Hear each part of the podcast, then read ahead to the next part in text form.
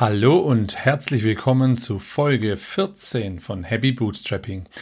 In Folge 14 habe ich mit Matthias Matze Henze vom Website-Baukasten Jimdo aus Hamburg gesprochen. Jimdo wurde 2007 als Ausgründung einer Agentur gegründet. 2007 zu den Zeiten war Facebook selber noch recht neu.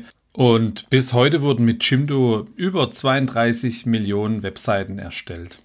Jimdo fand ich für Happy Bootstrapping spannend, weil sie ja nach dem 1 und 1 Lizenzstil die Rechte wieder zurückgekauft haben, um auf eigenen Beinen zu stehen. Das fand ich spannend. Zudem hat Jimdo dann später doch noch ein Investment angenommen, und zwar gar kein kleines. Warum und wieso? Das erfahrt ihr in der heutigen Ausgabe.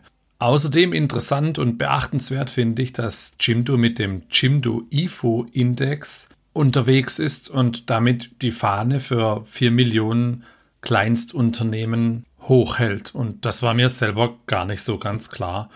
Jo, und jetzt geht's direkt rein. Viel Spaß mit der aktuellen Folge. Hi Matze. Moin Andi.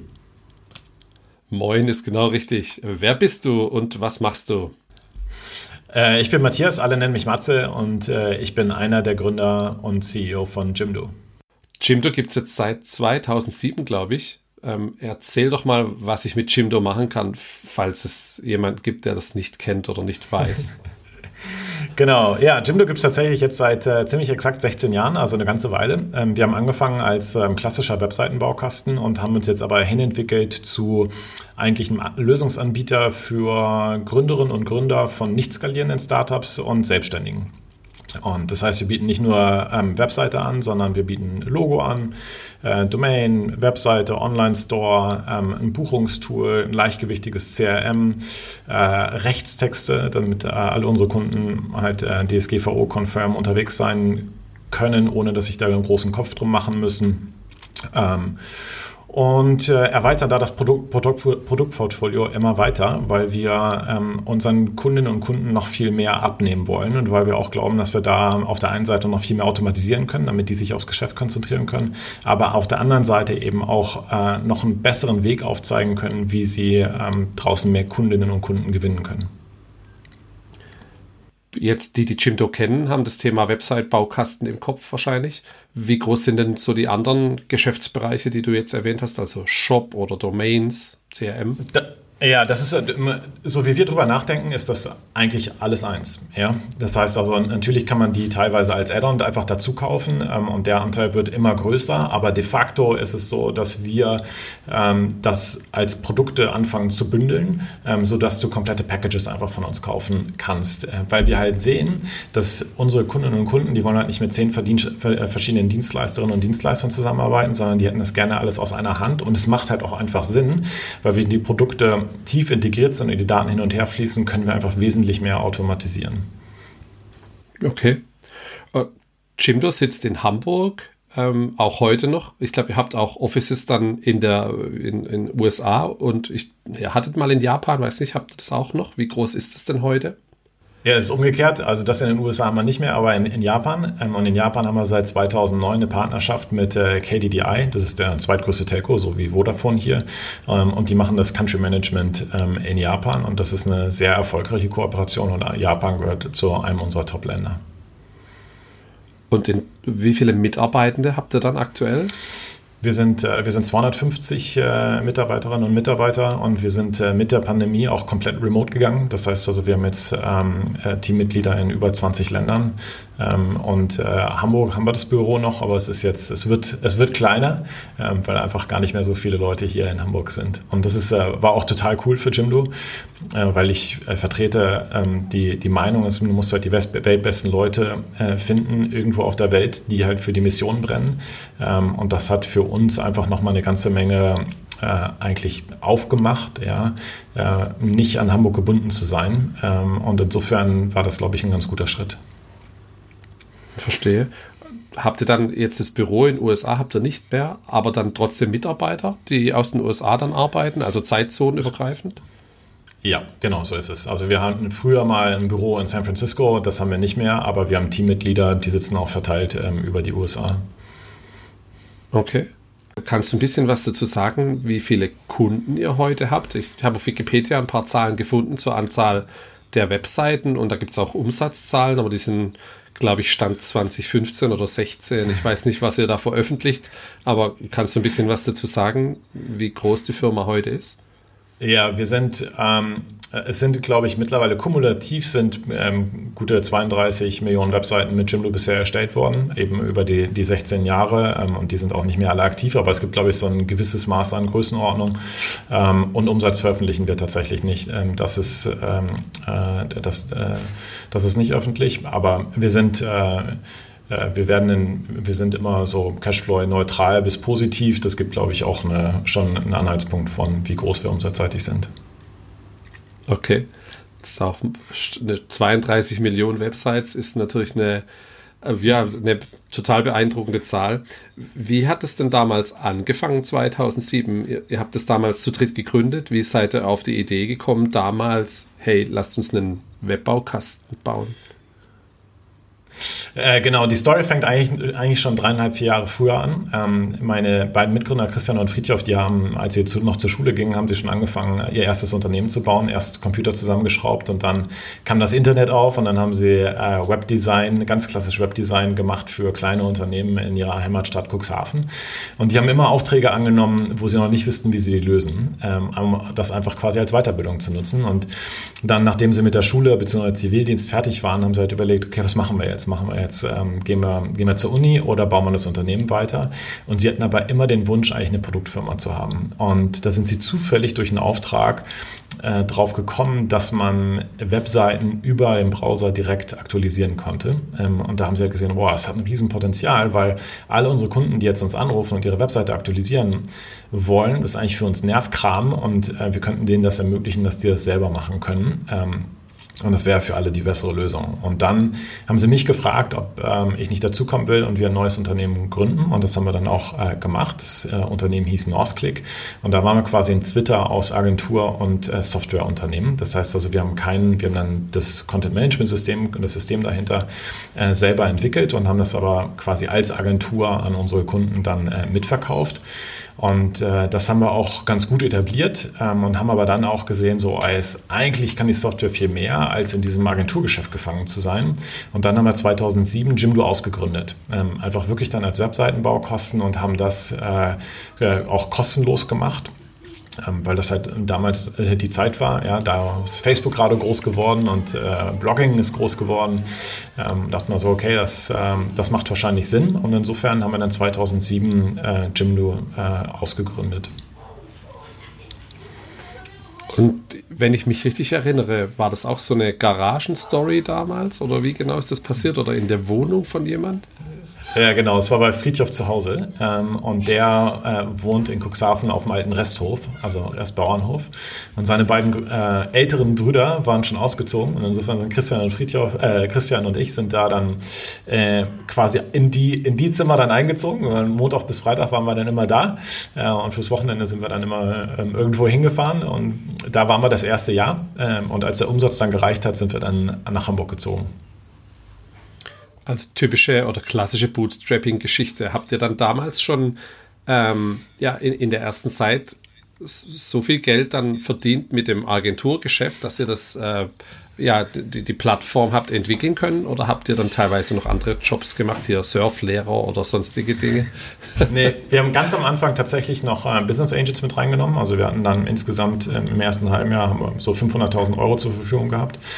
Und ähm, haben das dann äh, darüber äh, gemacht. Aber wir sind schon ein halbes Jahr, nachdem wir live gegangen sind, haben wir eine Bezahlversion gestartet. Also ein klassisches, jetzt kann man sagen, klassisches Freemium-Modell. Damals waren wir eins der ersten Internetunternehmen überhaupt, was quasi einen Freemium-Service angeboten hat. Das heißt, es war noch überhaupt nicht klar, ob das funktioniert oder nicht. Aber wir wollten unseren Kundinnen und Kunden damals schon äh, klar machen, dass, es, dass der Service einen Wert hat. Ja? Und das andere ist, dass ähm, wir alle drei so ticken, dass wir immer, also wir machen, wir, wir schreiben schon gerne schwarze Zahlen. Ja? Also ich glaube, wir sind einfach von der, von der Persönlichkeit her immer so gewesen, dass wir sagen, okay, wir wollen, dass es echt nachhaltig funktioniert. Und klar gibt es ähm, Businesses, wo es Sinn macht, dass man erstmal richtig tief in die roten Zahlen geht, um halt Marktanteile zu sichern. Aber so haben wir Jimdo ähm, nicht eingeschätzt, sondern es war uns halt klar, okay, wir wollen zumindest immer den, den, den Weg zur Profitabilität nicht zu weit haben, ja, oder zu wissen schon, wie es dann halt auch wirklich geht. Und insofern haben wir das ähm, dann, äh, dann gleich integriert. Unsere Weiterfahrt sah dann so aus, dass wir 2008 ähm, ein Investment angenommen haben von äh, der United Internet, ähm, verbunden mit dem Lizenzziel an 1 und 1. Und 1 und 1 hatte halt Interesse daran, unseren Webseitenbaukasten unter eigener Marke zu vermarkten. Ähm, das haben wir auch gemacht und auch live gebracht. Und es war auch bis vor, ich glaube, drei, vier Jahren war es ähm, der Hauptwebseitenbaukasten, den sie angeboten haben. Aber die Kooperation hat nicht funktioniert. Ähm, und äh, wir sind dann übereingekommen, dass wir im Oktober 2009 die Anteile wieder zurückgekauft haben. Ähm, und ab dann sind wir wieder ähm, getrennte Wege gegangen. Und dann haben wir wirklich, äh, das war auch, das war auch eine spannende Zeit, weil wir haben dann halt auch der Firma quasi klargemacht, wir waren damals so gute 20 Leute von, ey, wir müssen jetzt echt profitabel werden, weil sonst können wir den Deal oder kriegen wir das nicht hin.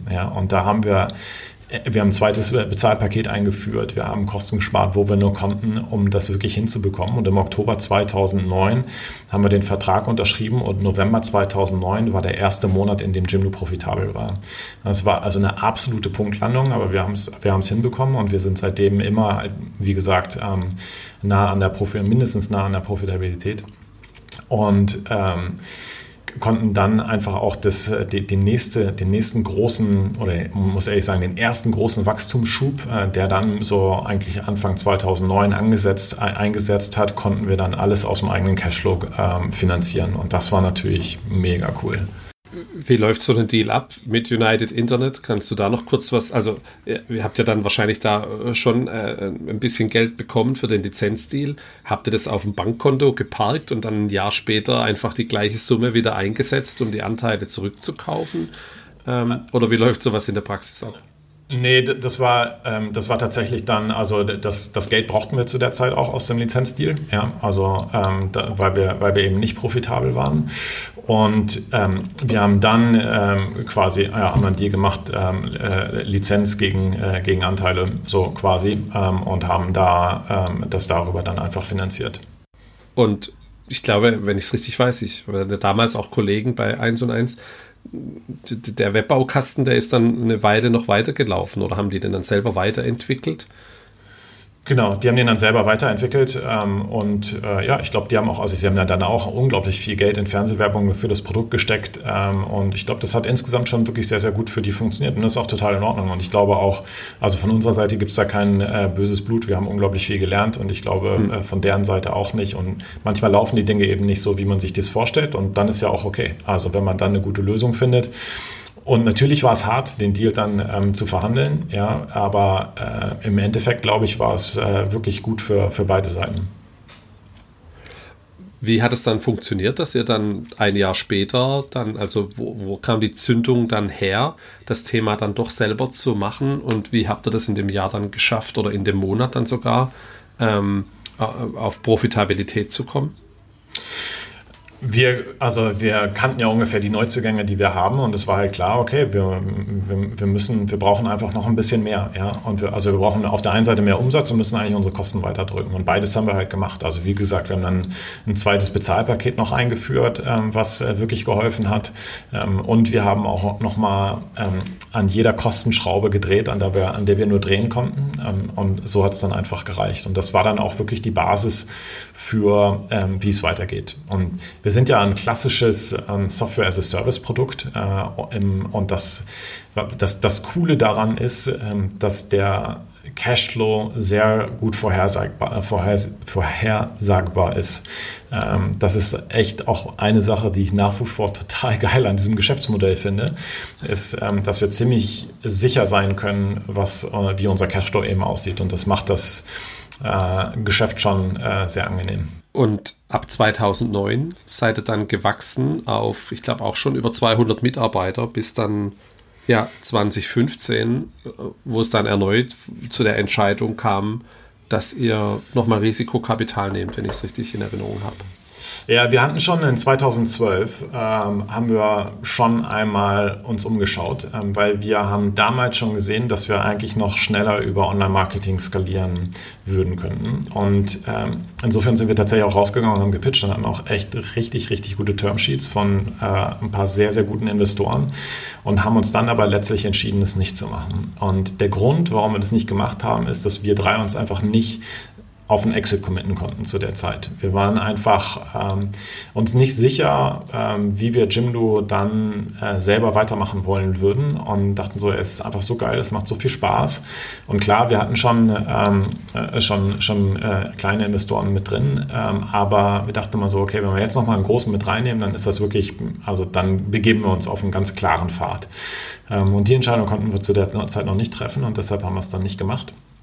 Und in 2015 haben wir uns dann wieder ähm, nochmal dem Thema angenommen, weil wir halt gesehen haben, okay, entweder es bleibt halt, also wir machen das als Lifestyle-Business, ja, also es ist einfach für uns und wir machen das auch einfach eine Zeit äh, noch weiter, ähm, oder aber wir geben nochmal richtig Gas. Und ähm, da war die, fiel uns die Entscheidung wesentlich leichter, weil wir einfach noch eine ganze Menge einfach vorhatten. Und wir haben deutlich gesehen, dass ähm, das virale Wachstum irgendwann auch einfach ein bisschen nachlässt.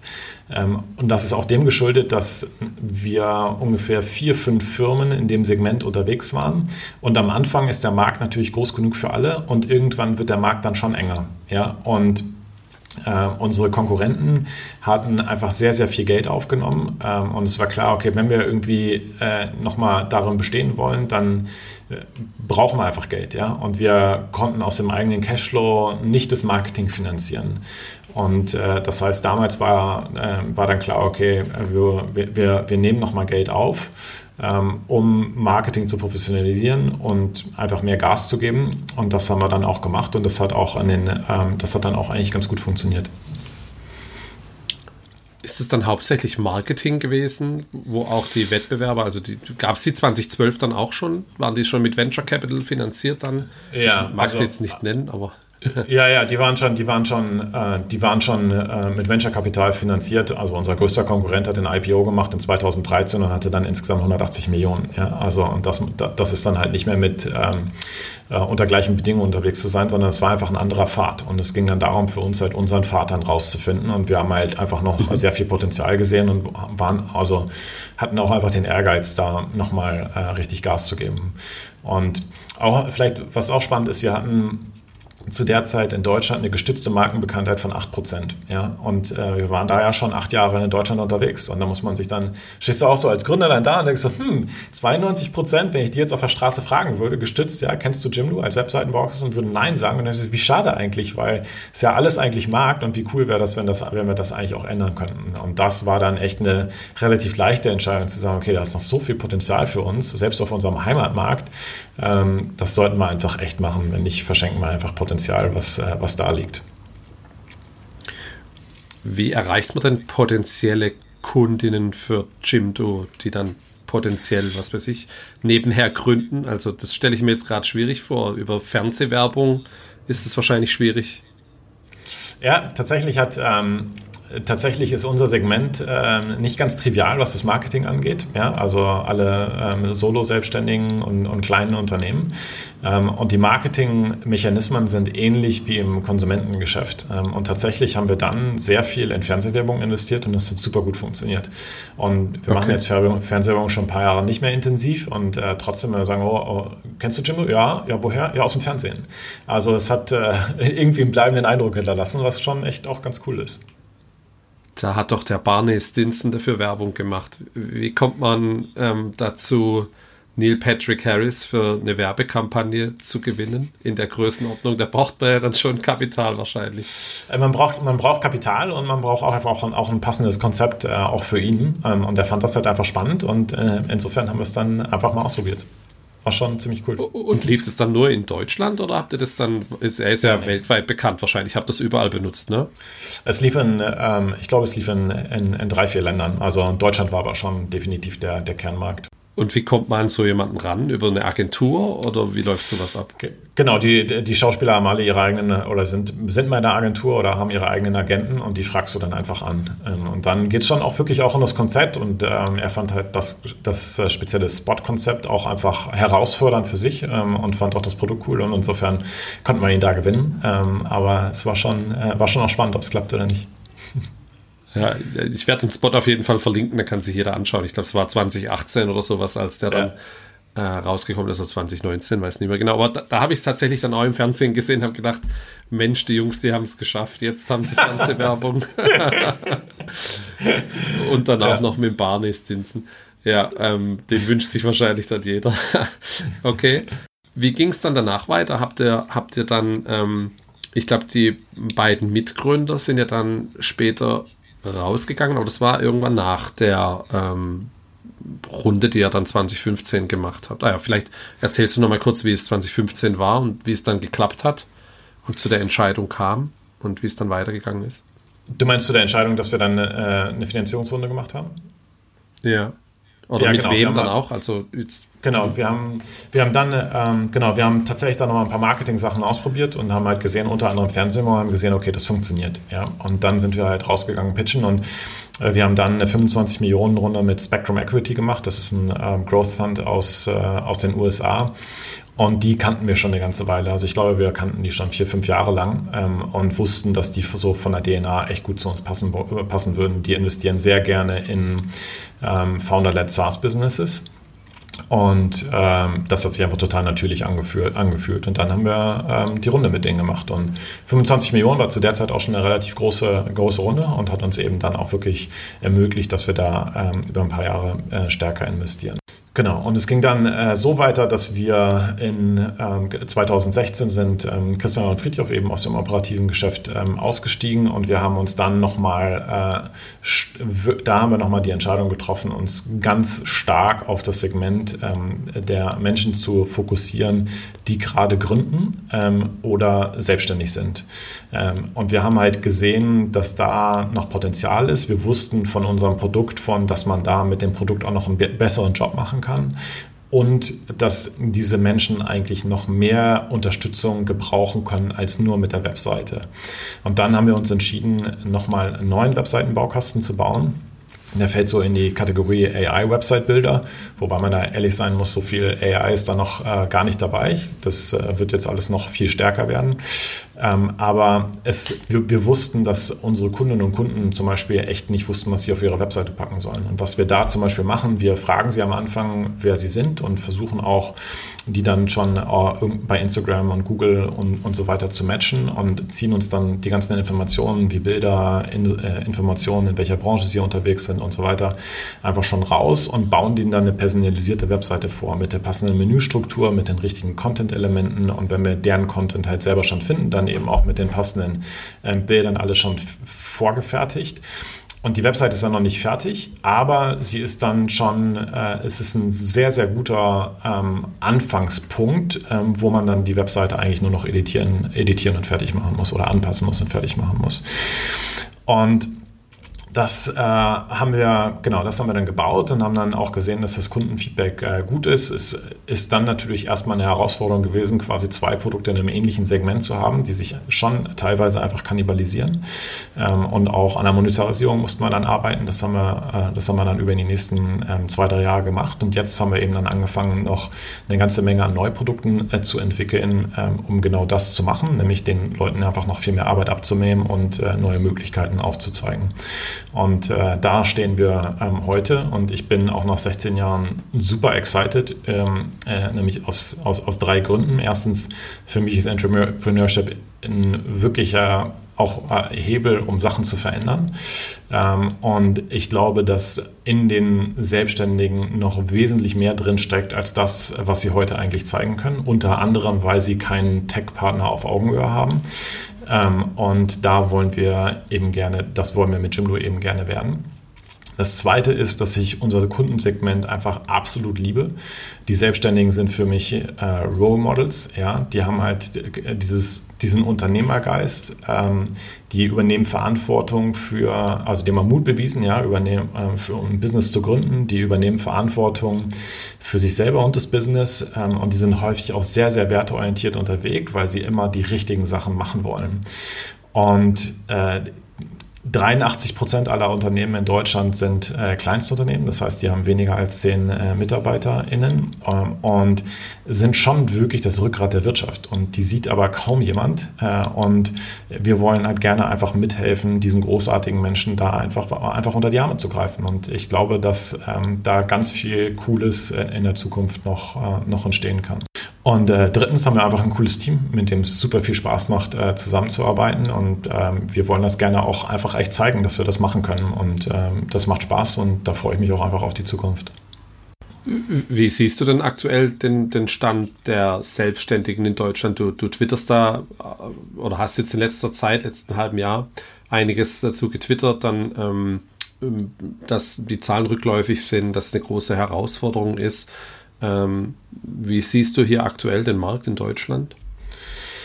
Der, die Lage der Selbstständigen ist schwierig. Ja? Äh, also, und das ist, äh, glaube ich, allen Leuten relativ klar geworden in der Corona-Pandemie, denn es war es einfach der Sektor, und das ist auch mittlerweile wissenschaftlich bewiesen, ist äh, der Sektor, der am meisten gelitten hat. Ja? Und das Problem ist aber, dass sowohl die Politik als auch, wie ich finde, die breitere Öffentlichkeit nicht so richtig, nicht so richtig versteht, wie, wie die Unternehmen eigentlich funktionieren. Das hat man bei der Politik ganz klar daran gesehen, dass die ersten Corona-Hilfen einfach überhaupt nicht treffend war. Ja, also sie haben, also man muss ihnen zugutehalten, sie haben sehr schnell versucht zu agieren, was echt cool war, aber viele von den Hilfen waren nicht passend. Ähm, und das hat einfach fast zwei Jahre gedauert, bis dann einfach Hilfen, die, die Hilfen so weit waren, dass man sagen könnte, okay, das ist jetzt echt was, ähm, was, was funktioniert. Ja. Und äh, zu der Zeit haben wir uns dann auch auf die Fahnen mitgeschrieben gesagt, okay, wir müssen irgendwie mithelfen, dass die kleinen Unternehmen mehr Sichtbarkeit bekommen. Und wenn du heute auf äh, Spiegel oder Manager Magazin oder sonst irgendwo hingehst, gehst, ja, alle, Wirtschaft, alle Wirtschaftsbereiche, siehst du nie Artikel zu den kleinen Unternehmen. Ja? Also in der Corona-Pandemie waren mal anekdotische Berichte, aber mit Anekdoten kommst du halt nur so weit. Ja? Und wir dachten so, okay, wir müssen mithelfen, einfach auch da mehr Datensichtbarkeit reinzuschaffen. Und dann hatten wir die Idee, okay, haben wir überlegt, okay, was kann man machen? Ja, und ein Datenpunkt, der monatlich erscheint, ist der IFO-Index. Ja, und ich weiß nicht, ob du den IFO-Index kennst, aber das ist ja der Geschäftsklimaindex und der wird eigentlich, der wird, das ist eine, äh, ein Panel, das ist eine Umfrage unter 9000 Managerinnen in, in Deutschland jeden Monat ähm, und der wird dann publiziert und gibt halt ähm, Auskunft über das Geschäftsklima und das Geschäftsklima setzt sich zusammen aus der derzeitigen Geschäftslage und der Erwartungshaltung. So, und dieser, ähm, der IFO-Index wird eben äh, medial sehr weit aufgefasst. Ja? Und immer so, ja, die Wirtschaft schaut optimistisch oder pessimistisch in die Zukunft. Und, und dann haben wir uns das und dann so, hey, da sind gar keine Selbstständigen mit drin. Ja? Das heißt also, eigentlich, eigentlich ist er ja gar nicht vollständig, weil 83 Prozent aller Unternehmen werden einfach null berücksichtigt. Ähm, und dann haben wir das IFO-Institut einfach angefragt. Haben gesagt, so, hey, hier ähm, wollen wir nicht kooperieren. Ähm, und das hat ein bisschen gedauert, aber ähm, wir konnten dann tatsächlich mithelfen, dass erstens die kleinen Unternehmen mit aufgenommen werden und zweitens es noch den Jimdo IFO-Index gibt, äh, der jetzt auch monatlich erhoben wird ähm, und wo dann nur die kleinen Unternehmen beleuchtet werden, die Selbstständigen. Also, und das Coole daran ist, dass es einmal den großen IFO gibt, ja, der also die Gesamtwirtschaft widerspiegelt und dann gibt es noch den Jimdo IFO-Index, der das Delta zwischen den kleinen und den großen widerspiegelt. Ja? Und da, das, den, diesen Index erheben wir jetzt seit einem guten Jahr. Und da können wir sehen, dass die Lage der Selbstständigen permanent deutlich schlechter, schlechter als, der, als in der Gesamtwirtschaft ist. Das Zweite, was wir sehen konnten, ist, dass in der Corona-Pandemie und auch jetzt im, im Herbst, als es ja wirklich ähm, düster aussah, die Existenzbedrohung der Kleinen deutlich höher war als die der Großen. Das heißt also, auch da haben wir, äh, kann man mittlerweile sehr sicher sagen von, okay, das ist äh, die Lage, also ist, ist de facto wirklich, wirklich schlechter als, als in, der, in der Gesamtwirtschaft.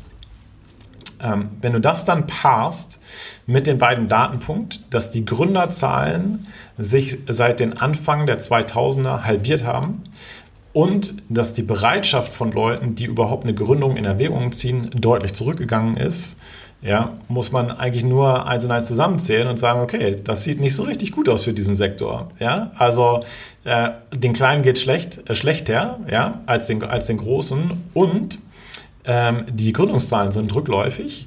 Ähm, das wird also zwangsläufig bedeuten, dass äh, die Anzahl der Selbstständigen in Deutschland zurückgehen wird. Und das ist natürlich extrem schade, ähm, weil die Kleinen halt äh, natürlich für Produktvielfalt stehen, ja, die beleben unsere, äh, unsere Nachbarschaften, ja, die halten alles, alles vital. Es ist auch wissenschaftlich zum Beispiel bewiesen, dass sie für Arbeitsplatzvielfalt in den ländlichen Regionen sorgen. Es gibt einen Zusammenhang, äh, Zusammenhang zwischen Entrepreneurship und Demokratieverständnis. Also und das ist das, was ich damit meine. So, ich glaube, wir verstehen überhaupt noch nicht als Gesellschaft, was da gerade passiert und was das tatsächlich, wie viel Positives die Selbstständigen oder der Sektor der Selbstständigen eigentlich uns ähm, de facto bringt. Aber auf der anderen Seite habe ich auch ganz viel Hoffnung, weil nämlich immer mehr Menschen eigentlich gerne selbstbestimmt arbeiten wollen. Ja? Also wenn man New Work mal zu Ende denkt, dann äh, ist das ja nicht quasi nur flexible Arbeitszeiten und irgendwie Homeoffice oder nicht, sondern ich möchte selbstbestimmt einfach arbeiten wollen. Ähm, das ist definitiv ein großer Trend. Und das Zweite ist auch, dass, ich, dass es eben auch aus dem Tech-Bereich immer mehr Bewegungen gibt, die das Gründen einfacher, schneller und auch sicherer machen. Und ich glaube, dass auch ein Sektor, der immer größer werden wird, der die Teilzeitgründung sind. Also Leute, die nebenbei anfangen, sich was aufzubauen ähm, und erstmal antesten, ob das für sie funktioniert, mit relativ wenig Risiko, weil sie die Stabilität aus dem, äh, aus dem Angestelltenverhältnis haben und gleichzeitig aber den so, so einfach aufbauen können, okay, ich habe da eigentlich meine Leidenschaft und ich würde das gerne mal und ich glaube, da steckt ganz viel drin und ich probiere das jetzt mal aus.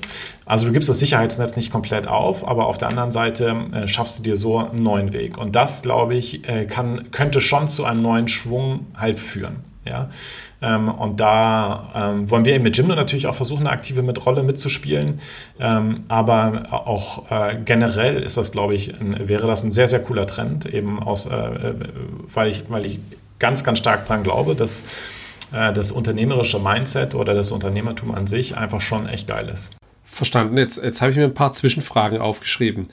Du, ähm, der, der IFO-Index, der entsteht ja von einem Institut. Jetzt gibt es Institut, dann, also jetzt haben die A erstmal die, die Selbstständigen mit in den normalen Index mit aufgenommen und die machen einen zweiten Index von seitens dem Institut aus und der heißt dann Jimdo IFO Index. Habe ich es richtig verstanden? Ganz genau, genau so ist richtig. Cool, ne? Sehr verdammt cool. Da hast du einen eigenen Index jetzt oder habt ihr? Ja, einen, haben, ja. Und es funktioniert auch. Also es ist auch so, man muss auch echt sagen. Also es hat, also es funktioniert jetzt auch, dass die Medien den echt aufnehmen. Also wir haben mindestens eine große Veröffentlichung ähm, pro Monat darüber und das ist ja, das ist Spiegel, das ist heute.de, das war auch Nasdaq schon, ähm, das ist Zeit und das ist natürlich total geil, weil wir jetzt auch und äh, umso mehr Datenpunkte wir jetzt haben über die Zeit, umso mehr kannst du halt auch einfach mit den Daten anfangen. Ja. Und ähm, so schaffen wir es tatsächlich einfach dauerhaft mehr Sichtbarkeit für die Selbstständigen zu schaffen. Und das war das ganz, ganz große Ziel. Und wir konnten halt mithelfen und da äh, muss man, äh, und da hat auch der, der Verband der Gründer und Selbstständigen in Deutschland, also der VGSD, äh, sehr aktiv mitgeholfen, ähm, äh, Leute zu rekrutieren, die daran teilnehmen. Und das Geile ist, dieser Index wächst. Ja? Also wir haben in der ersten Rekrutierungswelle ungefähr 1200 Leute rekrutieren können. Jetzt sind es äh, schon 1600, die, die teilnehmen Unternehmen und mehrere Institutionen fangen jetzt auch an, das mitzubewerben. Ja? Und umso größer die Datenbasis halt wird, umso tiefer können wir halt auch reingucken. Und ähm, ich glaube, wir werden da noch ganz, ganz viele Sachen ähm, draus lernen. Das heißt, für den Index werden die 1600 Leute dann befragt, wie es ihrem Business so geht und wie es sich entwickelt und daraus entsteht dann der Trend. Ganz genau. Wie viele Selbstständige oder neben, wie viele davon gibt es denn in Deutschland ungefähr, weißt du das? Circa 4 Millionen. 4 Millionen. Die, ja. okay, das war eine Zahl, die hatte ich jetzt nicht so im Kopf. Sehr beeindruckende Zahl. Ja, und du musst es auch so, sorry, wenn ich da nochmal einsteige. Also es gibt äh, äh, nochmal 83 Prozent aller Unternehmen in Deutschland sind Kleinstunternehmen, das heißt, die haben weniger als 10 Mitarbeiter. Das ist eine riesige Zahl. Ja? Und dann ist es so, dass alle sagen, ja, okay, es sind viele Unternehmen, aber da arbeiten ja gar nicht so viele Leute. Ähm, wenn du dir das aber jetzt mal, das haben wir uns auch angeschaut. Und es ist so, also ungefähr, ja, ein Drittel aller Beschäftigten arbeitet in, in großen Unternehmen, also in großen Konzernen. Ein Drittel arbeitet in den mittlere, mittelgroßen Unternehmen, unter anderem Mittelstand. Und ein Drittel, wenn man die Unternehmerinnen und Unternehmer selber mit dazu zählt, was ich finde, was man in diesem Fall tun sollte, arbeiten in diesen kleinsten Unternehmen. Das heißt also, das ist, eine, also es ist, es ist wirklich viel. Ja, es ist echt, also es ist eine, eine ganz große, es ist wirklich ein großer Wirtschafts, äh, Wirtschaftssektor. Dafür, dass wir so häufig über den Mittelstand als Motor von Deutschland sprechen, sprechen wir verdammt wenig dann über dieses andere Drittel. Da Korrekt. Und wir tun auch nichts dazu, wir tun auch nichts dazu, das überhaupt das Entrepreneurship überhaupt mal als Alternative zum Angestelltenverhältnis äh, zu etablieren. Ja? Sondern es ist ja, also gefühlt ist es in Deutschland ja ein echtes Angestelltenland und auch in den Schulen gibt es kein Entrepreneurship, gibt es ganz, ganz wenig Entrepreneurship, an den Unis gibt es ganz viel, ganz wenig Entrepreneurship ähm, und ich glaube, da gibt es einfach unglaublich viel zu tun, das, äh, das Blatt zu wenden. Was können wir denn aus deiner Sicht tun, damit wir Leute überzeugen, Gründer zu werden?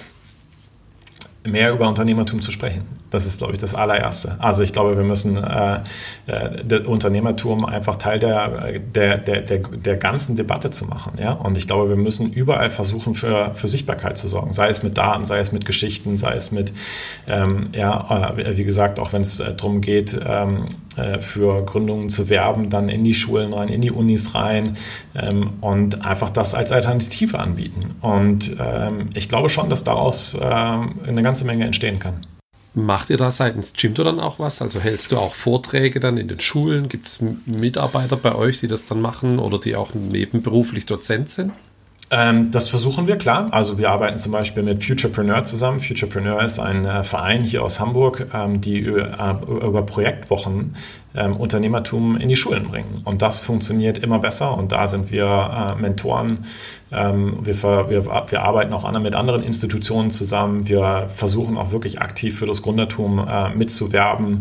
Also wir versuchen da schon ähm, ja, insgesamt mitzuhelfen. Und wie gesagt, wir versuchen eben auch mit äh, Daten einfach äh, zu zeigen, was dieser Sektor eigentlich wirklich bedeutet. Ja? Also wir versuchen direkt zu inspirieren für Gründen, aber wir versuchen auch eben in der Politik und in den, in den Medien eben Aufmerksamkeit auf den Sektor zu lenken. Ich habe auf Twitter gesehen, apropos Medien, dass du den Christian Lindner getaggt hast zum Thema äh, IFO-Index und Jimdo IFO-Index. Äh, hast du jemals eine Reaktion von ihm oder seinem Haus zu dem Thema bekommen? Äh, nee, habe ich, hab ich nicht, aber ich weiß schon, dass der Index beachtet wird. Also der ist schon angekommen. Okay. Ähm, und das ist auch so, das merken wir auch immer wieder, dass auch in Gesprächen einfach äh, auftaucht und das ist natürlich total cool. Ja, also ich war auch letzte Woche auf dem IHK Selbstständigen Tag in München, was erstmal wirklich, also das erste Mal, dass ich glaube ich die IHK sowas, äh, oder nee, in München war es das zweite Mal, aber es gibt's halt auch da, ne, fast gar nicht. Ähm, und da war der, äh, sowohl der, der Präsident als auch dann der Wirtschaftsminister von Bayern haben den IFO-Index referenziert. Und äh, das, das Coole daran ist, dass sie jetzt, dass halt auch keiner mehr sagen kann, ja, den Selbstständigen geht es irgendwie ja gut. Ja, stimmt halt nicht. Sondern sie haben dann beide gesagt, okay, es gibt noch was zu tun. Ja, wir sind nicht da, wo wir eigentlich hingehören. Und das ist natürlich geil, wenn du siehst, dass andere Leute jetzt eine Grundlage haben, ähm, um die richtigen Einschätzungen zu treffen und dann auch zu gucken, okay, hier ist offensichtlich Nachholbedarf. Was könnte die Politik denn deiner Meinung nach tun, um, um das ganze Thema zu pushen und zu erleichtern? Ähm, also es gibt da, gibt da ganz, äh, also es gibt einmal Sachen, die bei Gründungen, glaube ich, zu tun sind und es gibt, glaube ich, für die Selbstständigen selbst auch eine ganze Menge, äh, ganze Menge zu tun. Also ähm, wir ähm, bei der, bei der, und das ist, das ist eine ganze, ganze Reihe von, von, von Fragen oder von Katalog, was sie da insgesamt machen kann. Ich glaube, einer der wichtigsten Sachen ist überhaupt, dass sie jetzt wirklich sich anfängt, aktiv mit dem Sektor zu, äh, zu beschäftigen, um zu verstehen, wie sie auch einfach ähm, da zusehen können, dass die Kleinen nicht so benachteiligt sind, wie sie das derzeit sind. Ähm, und äh, dass sie auch verstehen, ähm, wie man gegebenenfalls einfach besser helfen kann. Ja? Und dass solche Sachen wie bei der Corona-Pandemie äh, die helfen, dass sie einfach viel zugeschnittener sind sind. Und die Daten sind alle da. Ja, das Finanzministerium hat alle, alle relevanten Daten. Und sobald sie anfangen, sich damit ernsthaft zu beschäftigen, werden sie einfach ganz anders agieren können. Und das ist mein allererstes großes Ziel. Funktioniert es in Hamburg einfacher für euch, politisch da Einfluss zu nehmen, weil ihr in Hamburg bekannter seid und, und vielleicht auch besser vernetzt seid, dann ähm, da regional was zu machen, wie auf Bundesebene? Ähm, wir sind sowohl mit, äh, mit den äh, PolitikerInnen hier in Hamburg ähm, im Gespräch als auch in der Bundespolitik. Ähm, aber wir sehen auch unsere Rolle eher so, dass wir Daten und Daten und Datenpunkte zur Verfügung stellen. Ja, wir sehen uns nicht in der Rolle, dass wir jetzt ganz, ganz konkrete politische Forderungen und politische Arbeit machen. Ähm, da sind andere auch einfach besser aufgestellt, aber wir wollen eben definitiv helfen, diese Sichtbarkeit zu erhöhen ähm, und für mehr Verständnis zu sorgen. Verstehe. Wenn ich jetzt Jimdo-Mitarbeiter wäre und ich würde nebenberuflich gründen, ähm, oder hätte eine Idee, ist das, äh, ist das möglich bei euch dann auch? Gibt es dann Ideen, die entstehen, die dann vielleicht auch in die Firma zurückfließen oder wie, wie geht er da vor? Ja, wir haben definitiv eine ganze Menge von Leuten, die nebenbei noch ihr, ihr eigenes Ding machen und das ist auch cool. Ja, ähm, das, das freut mich schon. Also und es hilft uns natürlich auch, ja, weil so, oh, ich habe das und das gemacht und habe das und das Problem dabei gehabt, können wir das nicht irgendwie besser lösen, ja. Und ähm, insofern ist das eine ziemlich coole, ziemlich coole Symbiose. Und habt ihr auch dann so eine 20%-Time wie Google und 3M die mal hatten, um so Innovationen dann voranzutreiben? Oder wie kommen Innovationen dann in das Produkt bei euch rein? Das, das kommt über ganz enge Feedback-Zyklen einfach rein. Und wir verbringen auch super viel Zeit mit unseren Kundinnen und Kunden. Ne? Also ich, ich zum Beispiel rede mit mindestens zwei pro Woche, wenn nicht eher mehr. Ähm, und eine, ein Ding, was was so ein bisschen mein, mein North Star ist, ja, wir müssen halt so dicht an unseren Kundinnen und Kunden dran sein, dass wir die emotional shadowen können, ja, dass wir die wirklich verstehen, wo die, wo die eigentlich stehen. Ähm, und das funktioniert meiner Meinung nach immer besser. Und das Ding ist so, du lernst die Kundinnen und Kunden dann einfach so gut kennen, dass du auch anfängst, einfach bessere Produkte zu entwickeln. Und ich ging zum Beispiel häufig die Frage, okay, wie baust du denn eigentlich so ein Produkt anders für ein kleines Unternehmen als für ein mittleres Unternehmen? Ne? Und da mal ein ganz konkretes Beispiel. Wir wissen halt, dass ähm, die DSGVO natürlich ein großes Thema für, äh, für unseren Sektor ist. Und ich habe die Hypothese, dass Webseiten nicht gebaut werden, weil die Leute einfach Angst haben, abgemahnt zu werden. Und so eine Abmahnung von 500 bis 1500 Euro ist halt ein richtiger Schnitt ins Budget bei den Kleinen. Ja? Bei Großen ist es zum Beispiel nicht mehr so ein Thema. Das können die einigermaßen gut wegstecken. Ähm, und deshalb haben wir uns halt hingesetzt und haben gesagt, okay, wie können wir das, das, das, das Problem lösen und haben äh, mit Trusted Shops einen Rechtstexte-Generator entwickelt. Und dieser Rechtstexte-Generator stellt ein paar Fragen und dann autogenerieren wir Impressum, Datenschutz, Widerruf und auch die AGB. Ähm, und weil wir den Content auf der Webseite kennen und aber natürlich auch die Gesetzgebung kennen, können wir halt diese Sachen automatisch, die Texte automatisch anpassen, wenn da Änderungen sind. Und nur deshalb können wir, und dann können wir halt auch einen Abmahnschutz oben drauf geben, was das genau ist, was diese Leute brauchen. Die brauchen einfach Peace of Mind, dass sie wissen, okay, ich bin an der Stelle echt einfach safe. Und das sind, das ist zum Beispiel was, was äh, andere Unternehmen in dem, in unserem Sektor nicht gebaut haben. Ja, und wir haben dann noch, also, und das ist halt das Geile, äh, dass du irgendwann einfach, einfach anfängst, die Kunden anders zu sehen und du merkst, wie du sie ganz anders unterstützen kannst. Und dann fängt es an, richtig, richtig Spaß zu machen, weil das eine total coole Symbiose ist. Und, ähm, das ist auch, und das Feedback von den Kunden ist auch total geil, weil die natürlich super dankbar sind, dass wir denen einfach Sachen abnehmen oder denen neue, neue Wege aufzeigen, ja. Und was gibt es für eine geilere Opportunität äh, im Leben, einfach äh, Menschenleben hin zum Positiven äh, zu berühren. Ja? Und deshalb, das ist ein, ein, ein, ein ganz, ganz großer Teil, warum mein Job so unglaublich viel Spaß macht. Du redest mit zwei Kunden pro Woche. Wie kann ich mir das vorstellen? Du wählst ja die wahrscheinlich nicht selber aus. Es wird auch nicht der sein, der am lautesten schreit. Ähm, wie funktioniert so eine Auswahl? Wie läuft so ein Gespräch ab? Das ist ja Undercover-Boss umgedreht, sondern du bist quasi der Transparent Boss und man hat den direkten Weg zum Chef. Das ist ja eigentlich cool für einen Bäcker, Friseurladen, für eine Bücherei, die jetzt eine Jimdo-Seite hat. Ja, auf jeden Fall. Also ich bin äh, bei uns in den Foren äh, zum Teil mit aktiv. Ähm, ich werde zum Teil von unseren Kunden direkt angesprochen. Ich habe äh, ähm, sogar, ich habe jetzt angefangen, eine Sprechstunde einzurichten. Also total cool, wo man sich einfach eigene Termine dann äh, buchen kann, ähm, die ich, äh, die ich mache. Manchmal wird mir von anderen Kunden irgendjemand empfohlen, von so, ey, hier ist glaube ich nochmal jemand, der für dich interessant wäre oder andersrum. Also es ist, äh, kommt über ganz unterschiedliche Kanäle. Aber Du musst dir das, du musst dir das so vorstellen. Für mich ist das äh, also einer der coolsten Teile meines Jobs. Ja, es macht mir auch generell einfach Spaß, mich mit den Businesses von den Menschen einfach zu beschäftigen und denen, wenn die an dem an dem Punkt sind, wo sie vielleicht mal stocken oder mal eine Rückfrage haben, wo ich vielleicht auch einfach meine Erfahrungen teilen kann oder auch sagen kann, was ich bei anderen Kundinnen und Kunden gesehen habe, was bei denen gut funktioniert hat. Das ist, das ist einfach total cool. Oder jetzt haben wir, ähm, vor zwei Wochen haben wir ähm, das erste selbstständigen Dinner in Hamburg gemacht, wo wir 20, 25 Kundinnen und Kunden von Jimdo eingeladen habe. Und eine Caterin ist eine Kundin von uns, die hat das Essen gemacht. Ein anderer, der macht, ist im Bereich Whisky unterwegs, hat den Whisky mitgebracht. Und das Geile ist, ja, dieses, das ist so eine Gruppe von Menschen, von, oder ich, meine Analogie ist so, weißt du, eine coole Party ist, du bringst einfach coole Menschen zusammen, ein bisschen Bier, ein bisschen Musik und es läuft, ne? Und das ist bei den Selbstständigen genauso. Du kannst dir nicht vorstellen, es, war, es wurde super viel gelacht, ja. Die haben sich alle untereinander ausgetauscht, total branchenfremd, ja. Also die eine war eine Simultanübersetzerin, die andere hat psychologisches Coaching gemacht, dann die Caterin, eine, die, die Balkonfreundin, die macht äh, die Balkone schön, ja. Also äh, quer, querbeet, ja. Und es war einfach, es war einfach großartig. Es war ein toller Abend, wo, glaube ich, alle einfach inspiriert und energiegeladen wieder rausgegangen sind. Und das ist so, was, was gibt's Cooles? Macht einfach Spaß. Das finde ich beeindruckend. Also ich finde es auch cool, dass du dich als, als Gründer und, und Geschäftsführer selber buchbar machst und, und so transparent da dann hinter dem Produkt stehst. Es hilft, glaube ich, ähm, äh, sehr viel weiter, um eben auch Vertrauen zu schaffen. Ähm, und äh, ja, oder, oder das Band zwischen Kunde und Firma zu stärken. Ja, und es macht, also das Ding ist halt einfach so natürlich, ne? Also ist jetzt kein, ist ja nicht ein, ein Auftrag, sondern ich mache das ja alles, weil es mir Spaß macht und weil ich glaube, dass das Richtige ist. Und äh, wie gesagt, also die, die, die Mission von Jimdo ist Unleashing the Power of Microbusinesses and Helping them Thrive. Und ich sehe halt in diesen, ich sehe die Kraft, die diese Menschen einfach haben. Und ähm, ich glaube, dass daraus noch viel mehr werden kann, als sie im Moment eigentlich zeigen können, weil den ja, Sachen von der Politik in, die, in, in den Weg gelegt werden, weil sie nicht die richtige, richtige Technologie Haben und so weiter und so fort. Die können alle, das sind, das sind alles nicht skalierende Startups, ja, die haben keine skalierenden Geschäftsmodelle, wie wir es aus der Tech-Branche kennen. Aber die können trotzdem alle 5, 10, 15, 20 Prozent pro Jahr wachsen. Und jetzt stell dir mal vor, diese kleinen Unternehmen machen das. Ja? Und das schaffen wir bei einem ganzen Sektor, was das tatsächlich auch gesamtwirtschaftlich bedeutet. Das ist groß. Ja? Und das ist was, was ich halt eigentlich, wo ich, wo ich halt die Power drin sehe. Und ich glaube auch, dass wir die richtigen Menschen damit unterstützen. Und deshalb bin ich da tatsächlich ähm, einfach selber ziemlich, ähm, äh, ziemlich begeistert von. Und es macht mir einfach super viel Spaß.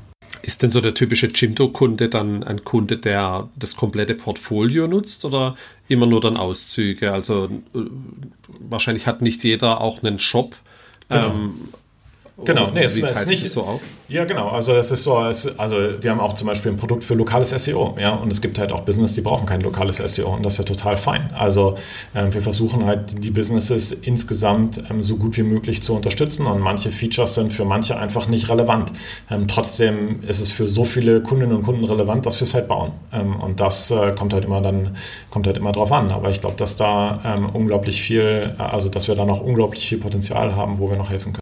Cool. Ähm, jetzt hast du in 16 Jahren wahrscheinlich alle möglichen verrückten Geschichten gesehen an, an Webseiten, die mit Jimdo erstellt wurden.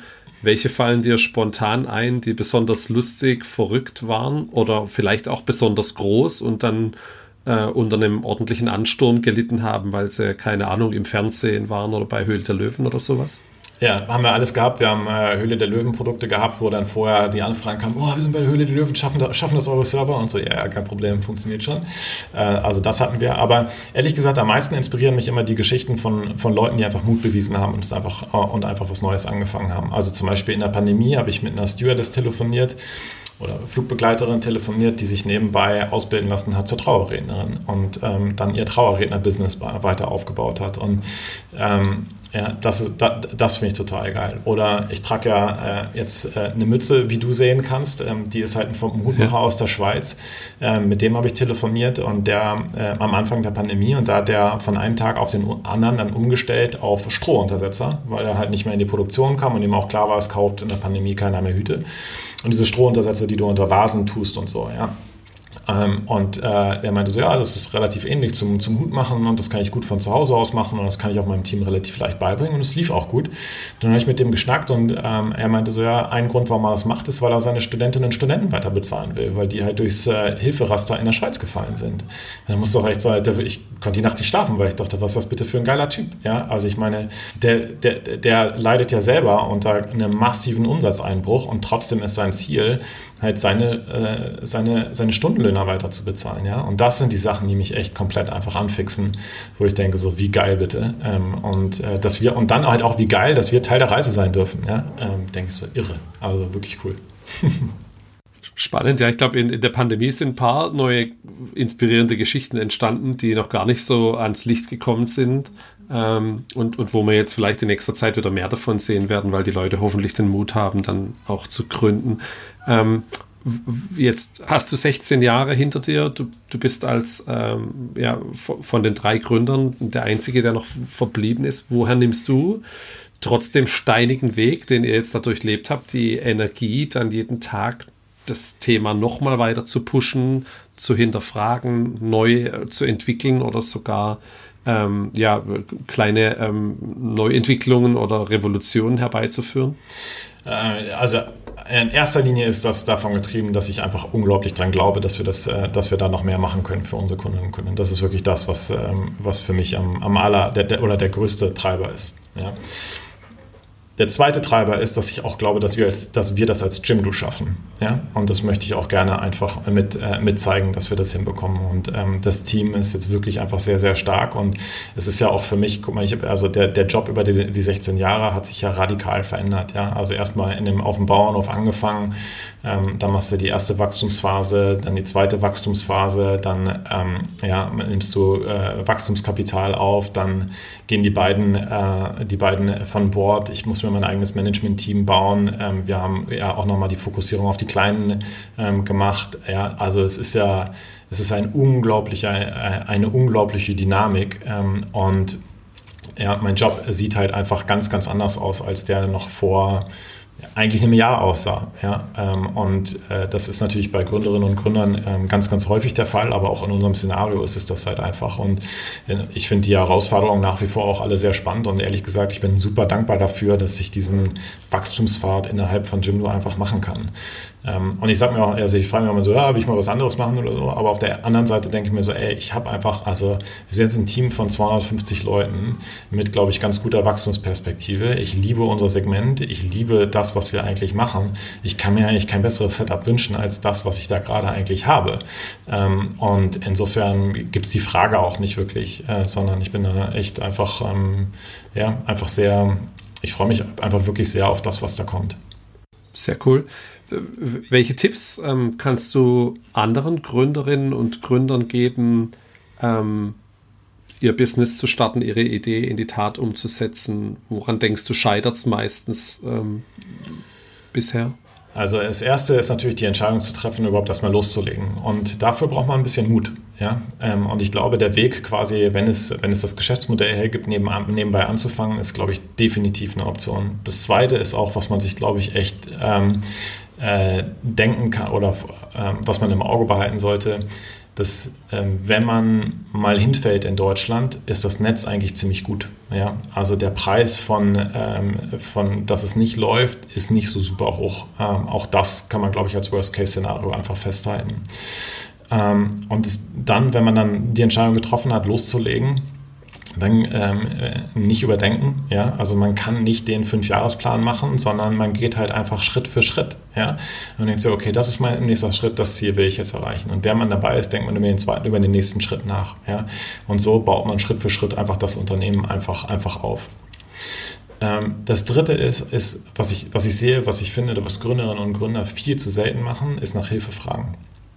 Die Art und Weise, wie wir gelernt haben, ähm, ist, dass wir wenn es, ein Problem, wenn es irgendeinen Bereich gab, wo wir noch nicht das Wissen hatten, ja, und es waren wirklich viele und wir haben auch unglaublich viele Fehler gemacht, ähm, ist aber, dass wir uns versucht haben, drei, vier Leute oder manchmal fünf aus dem Bereich rauszusuchen, wo wir dachten, dass sie richtig gut drin sind und haben die einfach gefragt. Ja.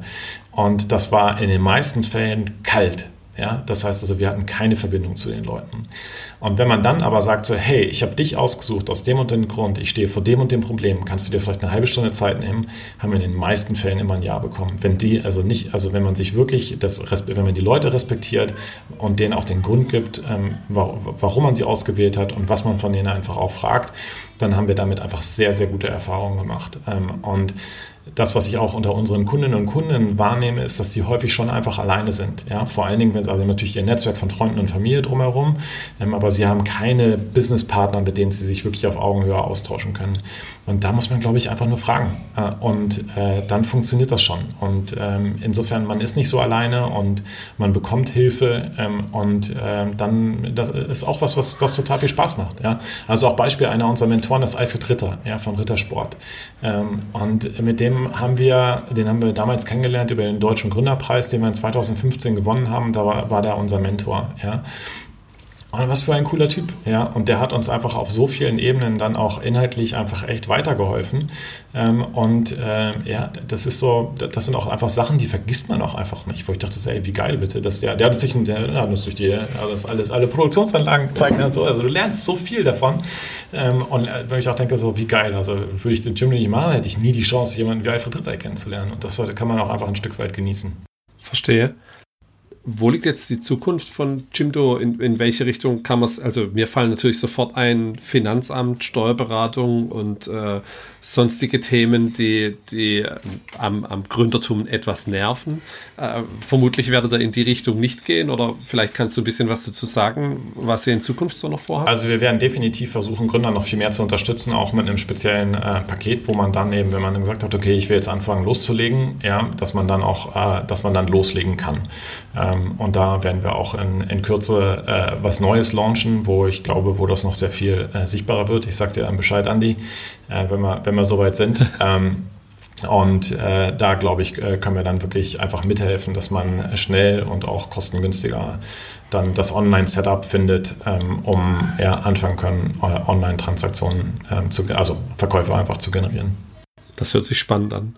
Ja, ähm, wenn ich bei Jimdo mitarbeiten möchte, seid ihr gerade auf der Suche nach neuen Kollegen und Kolleginnen? Und wenn ja, in welchem Bereich?